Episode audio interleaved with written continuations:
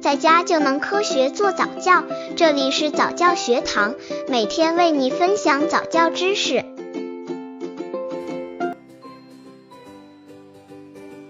十二早教中心教案蒙台梭利语言亲子教案模板，活动名称：安静游戏，教具构成：计时器或钟表，适用年龄：三岁以上，教育目的：一。安静倾听周围的声音。二、培养听觉专注力，感觉时间的流逝。由于篇幅有限，课程文字详细教案可以到公众号早教学堂获取学习和更多早教课程教案。操作方法：一、教师带领小朋友轻轻、没有声音的站起来，双手叉腰，闭上眼睛。二、教师带领幼儿做深呼吸，让身体渐渐放松。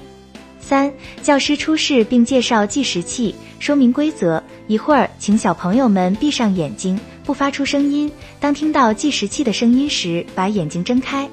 四、请小朋友们闭上眼睛，并给定时器设定时间，一般为二至三分钟。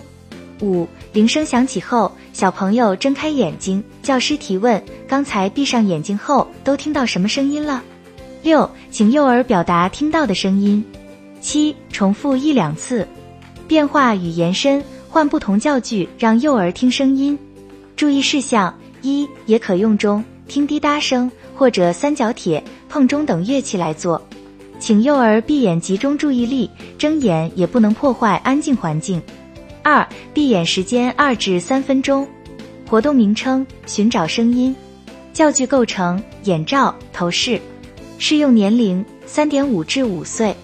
教育目的：一、听觉辨别方位及发出声音的人；二、提高专注力、思考力及反应能力。